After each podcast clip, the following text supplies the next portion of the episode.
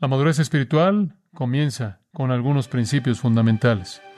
Una actitud de sumisión, una actitud de humildad y una actitud de confianza. Esas son las actitudes fundamentales que producen madurez espiritual.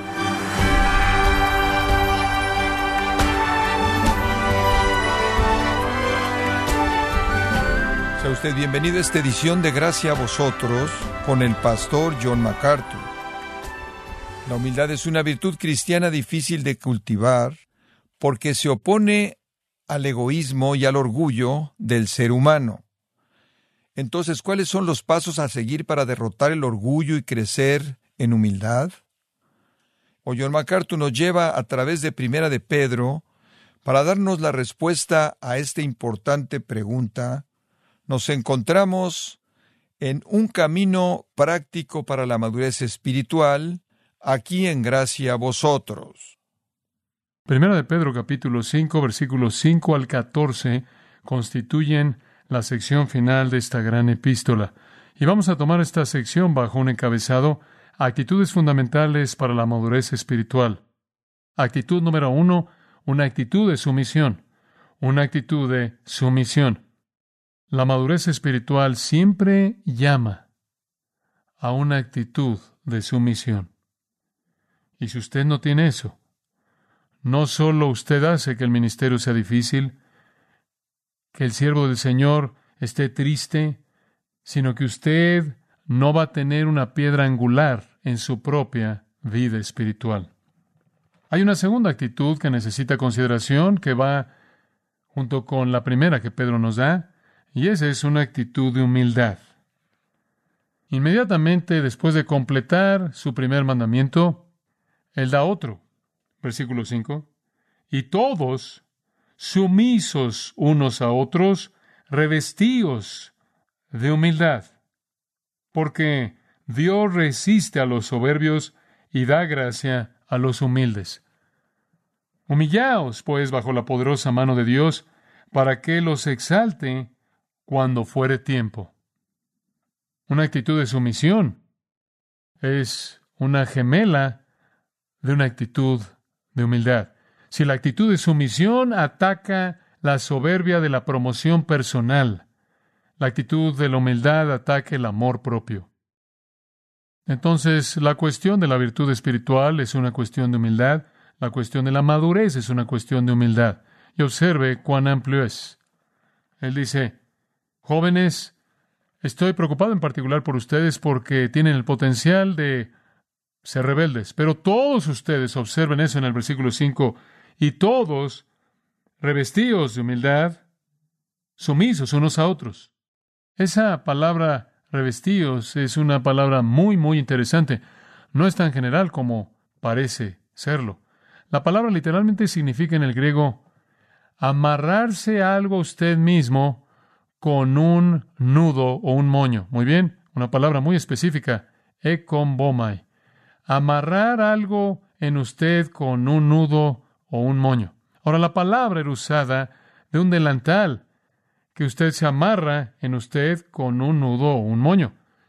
Y tenía de manera particular en mente un delantal de trabajo. De hecho, tenía en mente el delantal que un esclavo se ponía. Un esclavo se amarraba un delantal encima de su ropa para mantenerlos limpios, así como usted podría hacerlo cuando se va a trabajar, así como una ama de casa lo haría al estar trabajando en la casa. Para mantener su ropa limpia, se amarra un delantal, usted lo amarra con un nudo o con un moño. Se volvió la palabra para vestirse de servicio humilde. Vístase con la prenda de ropa que le queda a todo mundo del servicio humilde. Póngase el delantal del esclavo. Eso es lo que le está diciendo. Revestíos de la palabra humildad, de la palabra pensar de manera baja, con una actitud de que usted es bajo, una actitud de que usted no es demasiado bueno para servir, usted no es demasiado grande como para agacharse. Y por cierto, esto es totalmente extraño.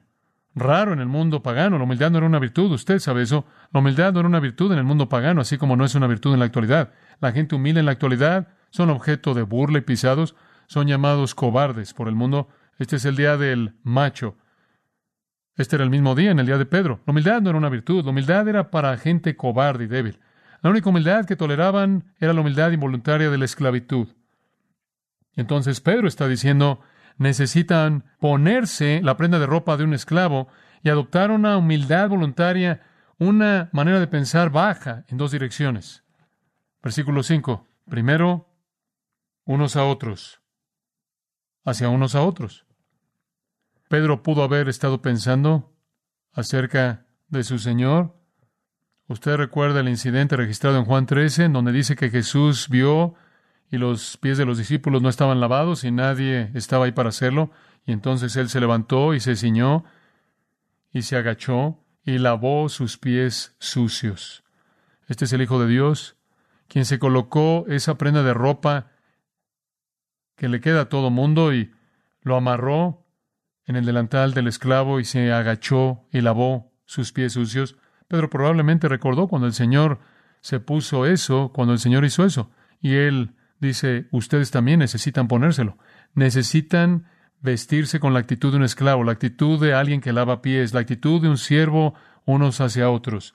¿Qué significa eso? Hacia otros cristianos. En Filipenses capítulo 2, él dice, Nada hagáis por contienda o por vanagloria, antes bien con humildad, estimando cada uno a los demás como superiores a uno mismo. Esa es la clave. Tiene que ver a otros como más importante que usted. Ese es un desafío. Digo, usted simplemente batalla con su carne caída y su soberbia en ese punto de manera incesante. Poder ver a otros como más importantes que usted es una victoria espiritual grande, pero eso es lo que demanda. No sea egoísta, no se amanezca con una manera de pensar humilde, considera a otros como más importantes que usted. Después él dice, no mirando cada uno por lo suyo propio, sino cada cual también por lo de los otros. Haya pues en vosotros este mismo sentir que hubo también en Cristo Jesús. Y después él procede a decir cómo Cristo Jesús fue exaltado por el Padre, se agachó, se volvió un siervo y se entregó a sí mismo incluso en la muerte para que pudiera servirnos, se humilló a sí mismo de una manera sorprendente, inconcebible. Y esa es la actitud de corazón que necesita tener. Necesita agacharse incluso para servir a pecadores indignos. Póngase la prenda de ropa de un esclavo. Ahora, para apoyar su exhortación, en el versículo 5, Pedro cita del Antiguo Testamento. Él cita Proverbios 3:34, que dice, Dios resiste a los soberbios, pero da gracia a los humildes. Esta es la razón por la que hay que ser humildes. ¿Por qué? Porque Dios da gracia a los humildes, pero resiste a los soberbios. Por cierto, Santiago cita ese mismo versículo. Proverbios 3:34 en Santiago 4:6 dice lo mismo.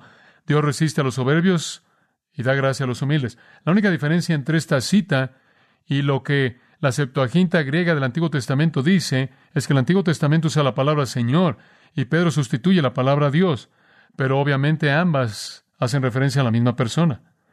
Ese es un axioma del Antiguo Testamento que debió haber sido muy común.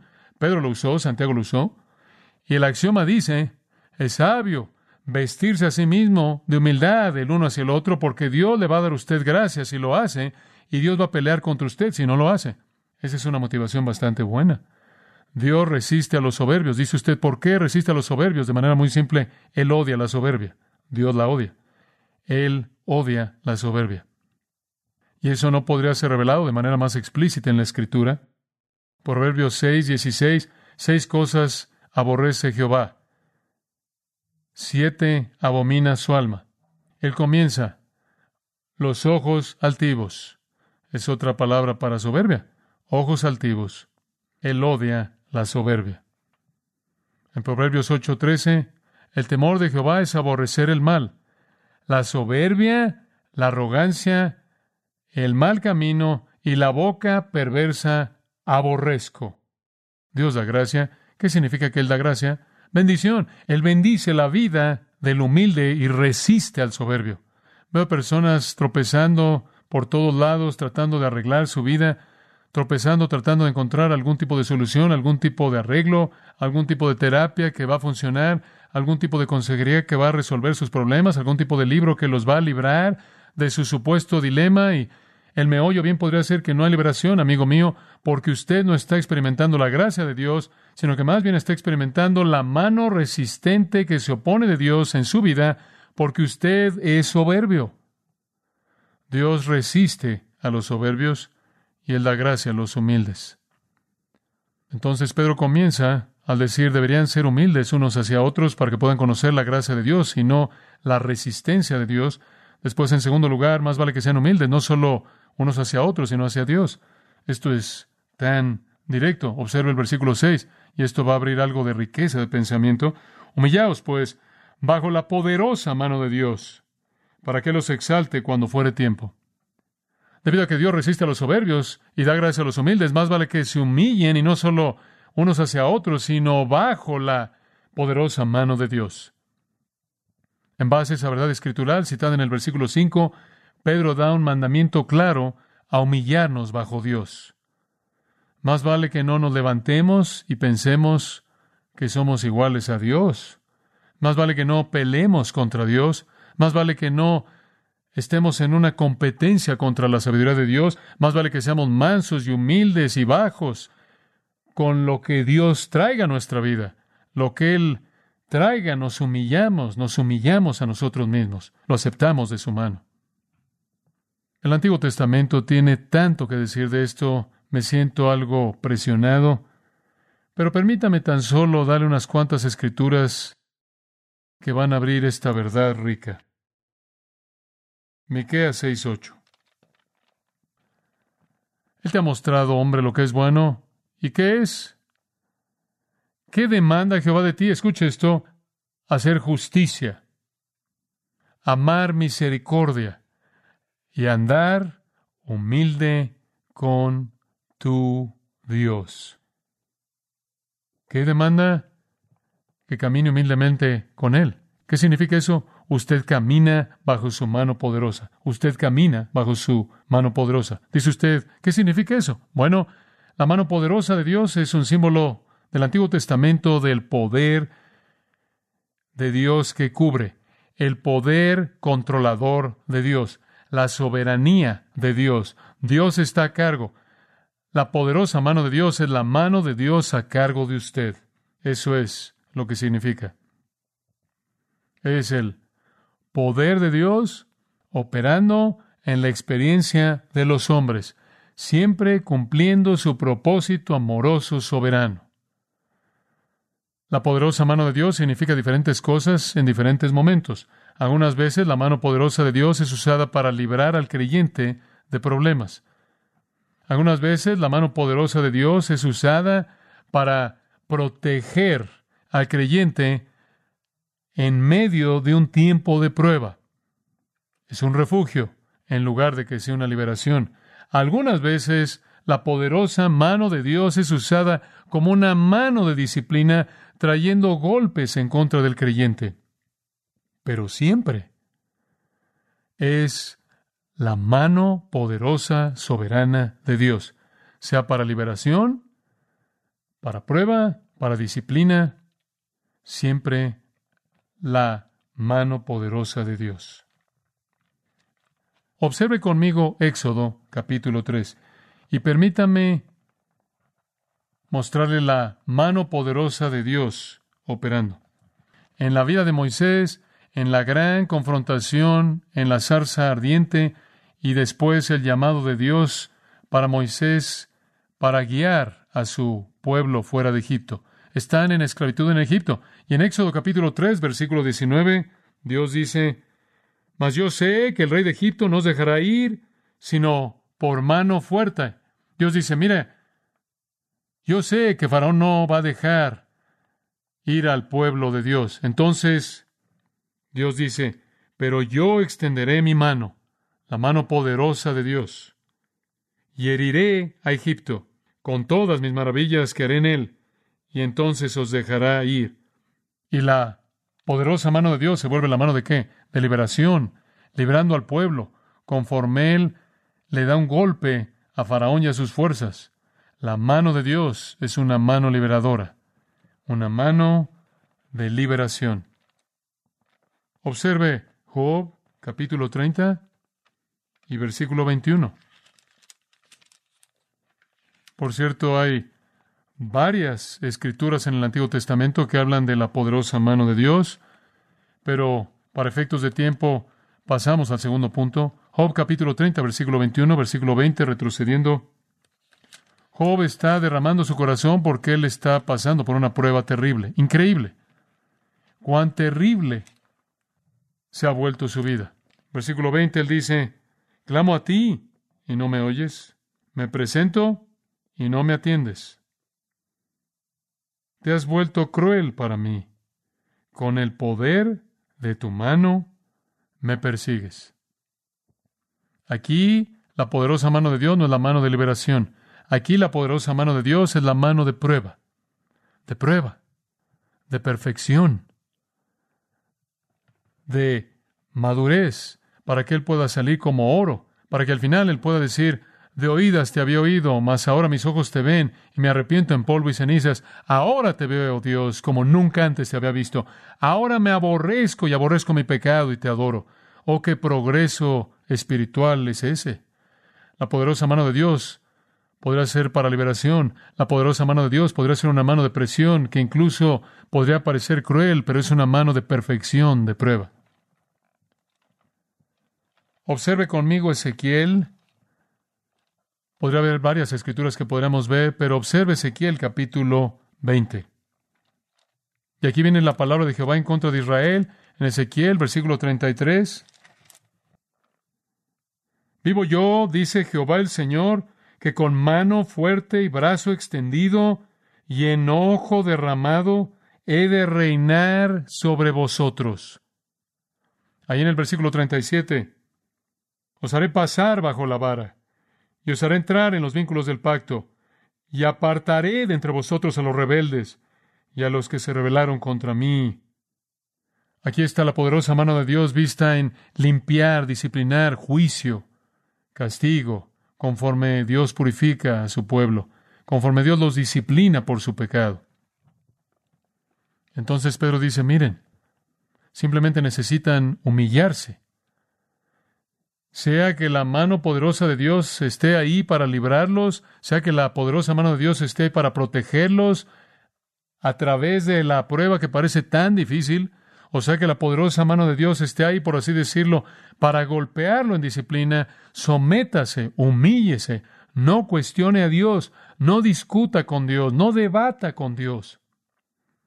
Humíllese bajo su voluntad, bajo su palabra, bajo su poder. Como puede ver, este es muy directo para estos lectores. Están bajo la mano de Dios y no es la mano de liberación. En algunos casos podrá ser la mano de disciplina, pero primordialmente es la mano de prueba. Él está cubriéndolos y están pasando por este tiempo terrible de prueba. Y Pedro está diciendo, miren, necesitan aceptar esa experiencia controlada por Dios. No necesitan pelear contra ella.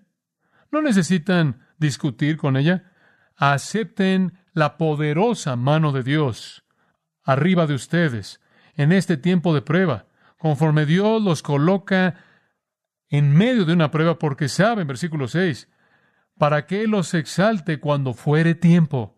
¿Cuándo es el tiempo apropiado? Su tiempo, no nuestro tiempo, su tiempo. El tiempo perfecto para que Dios lo levante usted. Él sabe cuándo es, dice usted cuándo será. Bueno, será cuando Él haya cumplido su propósito, y solo Él conoce su propósito.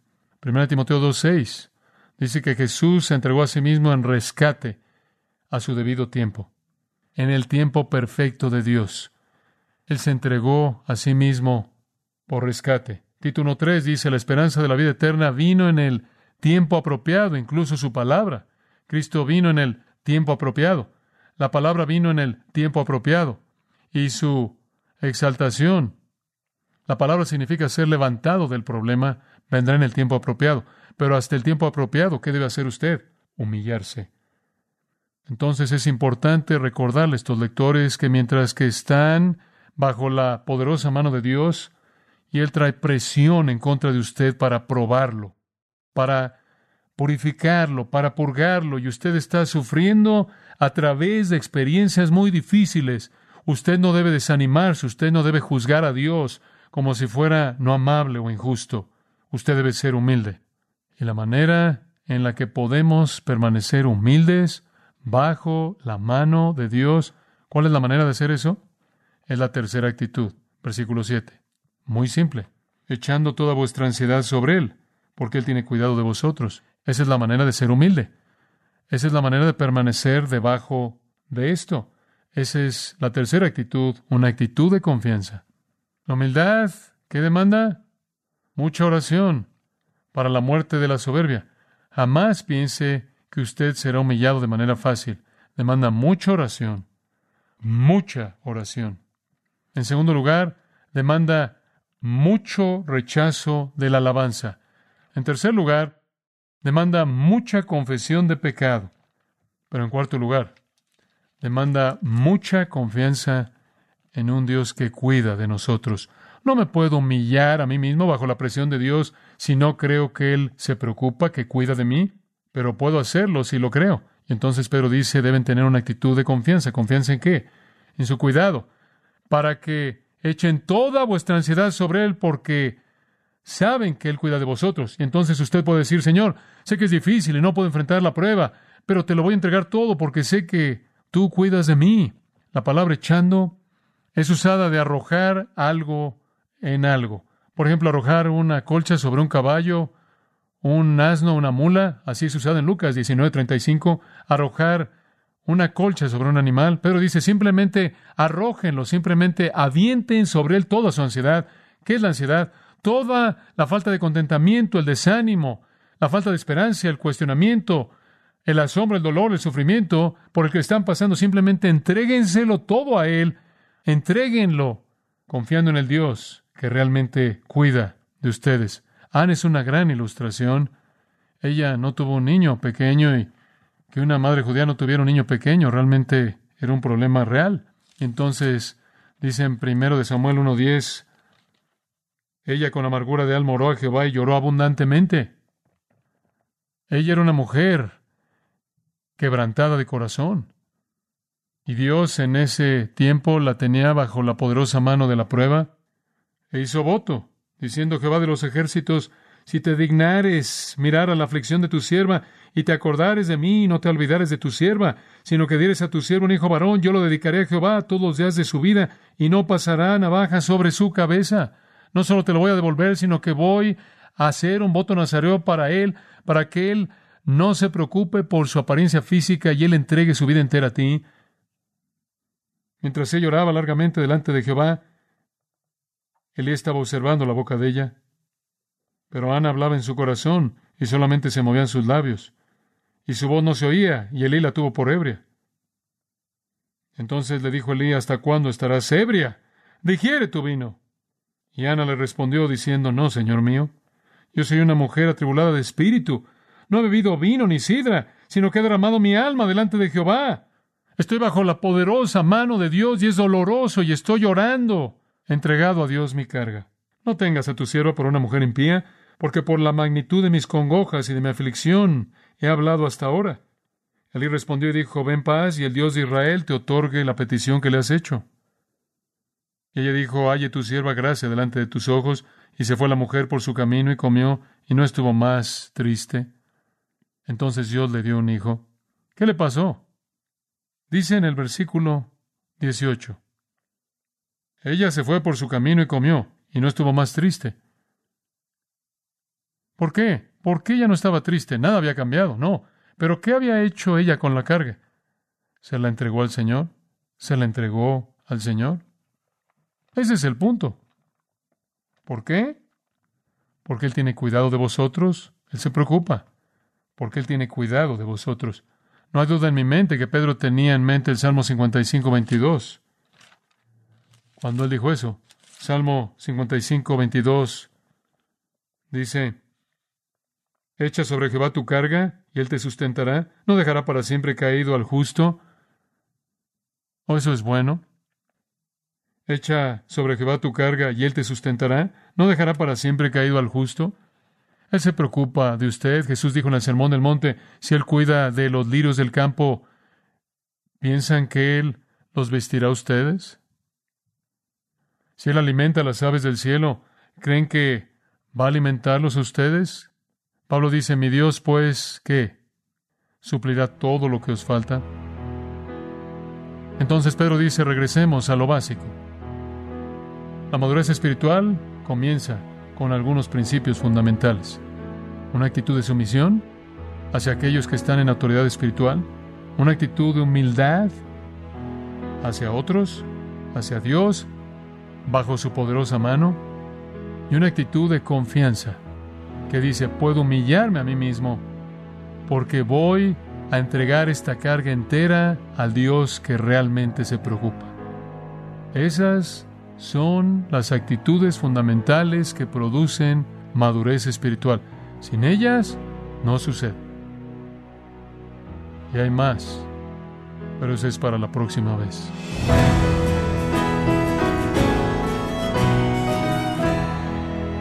John MacArthur nos recordó que aún con la mano poderosa de Dios para librarnos, protegernos o disciplinarnos, debemos tener una actitud humilde sin cuestionar a Dios.